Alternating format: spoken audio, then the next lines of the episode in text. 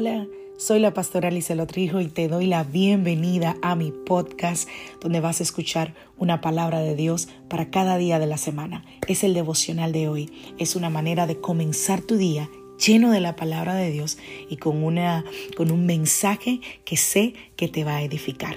Dios te bendiga. Aquí el devocional de hoy.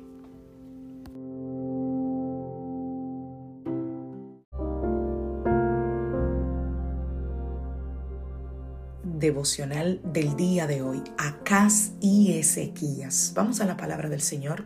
Isaías capítulo 7, vamos a leer a partir del verso 1. Dice, Acaz, hijo de Jotán y nieto de Usías, reinaba en Judá.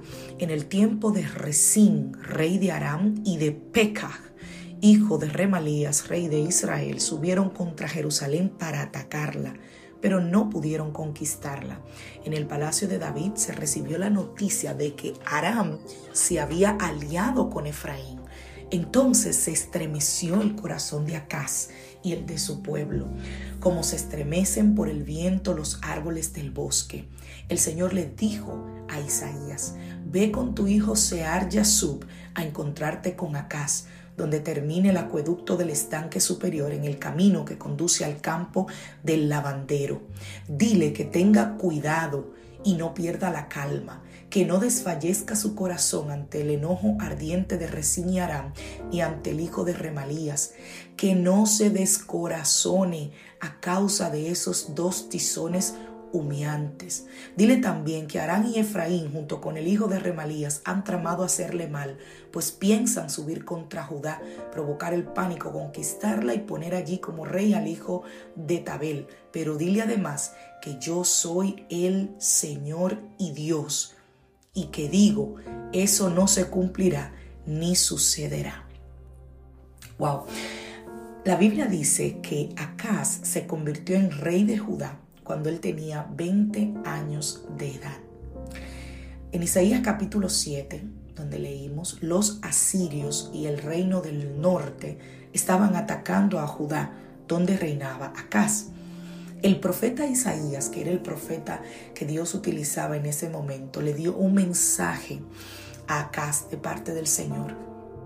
Parafraseándolo, le dijo, si no te mantienes firme en tu fe, no te mantendrás de pie. Pero el joven, el rey Acaz, necesitaba confiar en Dios. Era lo que el profeta le estaba diciendo, era lo que el Señor le estaba diciendo.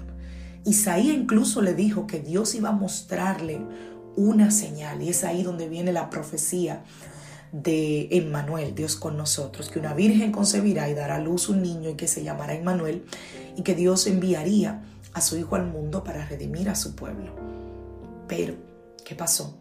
Que en lugar de confiar en Dios o en el mensaje que Isaías le dio, en lugar de él apoyarse en la palabra de Dios, Acaz buscó la ayuda en el mundo. Buscó lo que no debía en la fuente equivocada. Wow, pidió ayuda al rey de Asiria para derrotar a los sirios.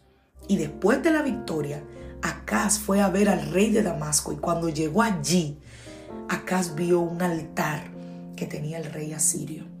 Y Acaz le envió un mensaje, oye bien, al sumo sacerdote de Jerusalén, junto con una imagen, y le dijo, construye un altar como este. En otras palabras, Acaz colocó un altar pagano en el templo del Dios vivo y lo utilizó para adorar a los dioses asirios. Pastora, ¿qué tú me quieres decir con todo esto? Que hay ocasiones en las que te tendrás que mantener firme en tu fe. Que hay ocasiones en las que vendrán situaciones que querrán tambalear tu fe.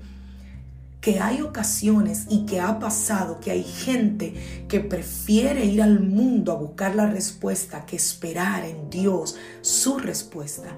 Que hay gente que está buscando soluciones humanas para sus problemas en vez de venir al Dios vivo y esperar que Él le dé respuesta. Acaz, dice la Biblia, que se convirtió en uno de los reyes más malvados de la historia de Judá. Tanto así que cuando él murió, no fue enterrado junto a los reyes anteriores, de Israel. Mm, mm, mm. Fue enterrado en una tumba cerca de Jerusalén, entre el monte de los olivos y la puerta oriental. ¿Por qué?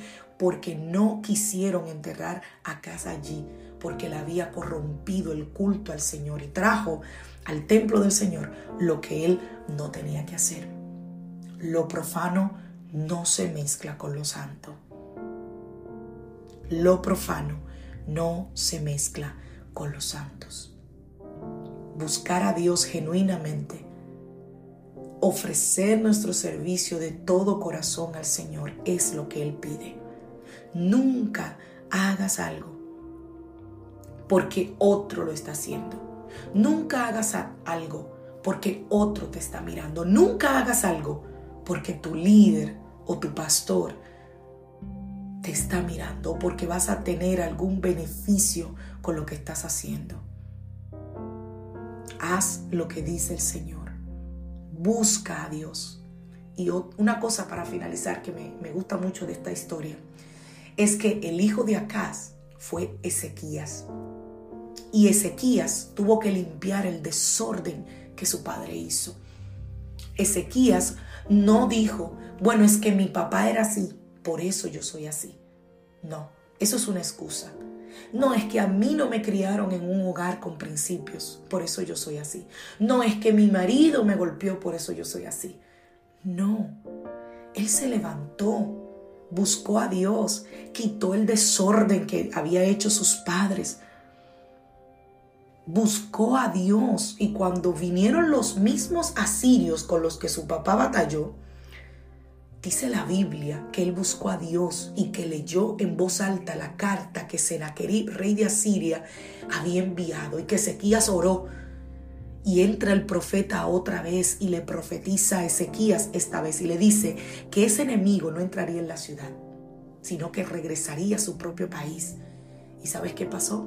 A la mañana siguiente, sin que Ezequías levantara una espada, 185 mil asirios estaban muertos. Dios demuestra que Él vendrá por su pueblo si nosotros simplemente nos mantenemos firmes en su palabra y confiamos en Él. Que Dios te bendiga, que Dios te guarde. Soy la pastora Alice Hijo de la iglesia Casa de Su Presencia y deseo que tengas un feliz día.